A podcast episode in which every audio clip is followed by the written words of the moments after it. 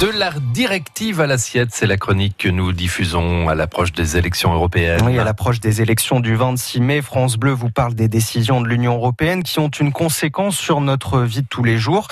Aujourd'hui, l'Europe protège par exemple certains droits des consommateurs, Audrey Tison.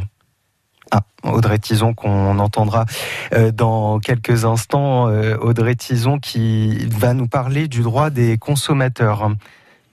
Vous connaissez la durée de garantie de vos appareils électriques? Six mois non, c'est deux ans minimum. C'est une directive européenne qui a édicté cette règle.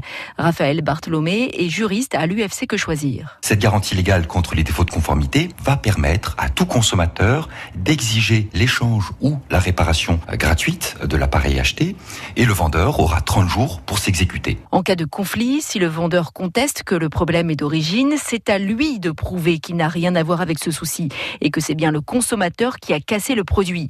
Alors si si vous êtes sûr de votre coût, vous pouvez réclamer une expertise. L'Europe a par ailleurs voulu mettre de l'ordre dans la vente à distance. Il y a une explosion depuis quelques années des achats sur Internet, sur des sites qui ne sont pas nécessairement établis en France. Euh, une directive communautaire a notamment imposé un délai de rétractation de 14 jours. Délai qui va débuter à partir de la réception de l'objet. C'est une véritable avancée. C'est deux fois plus que ce qui existait auparavant.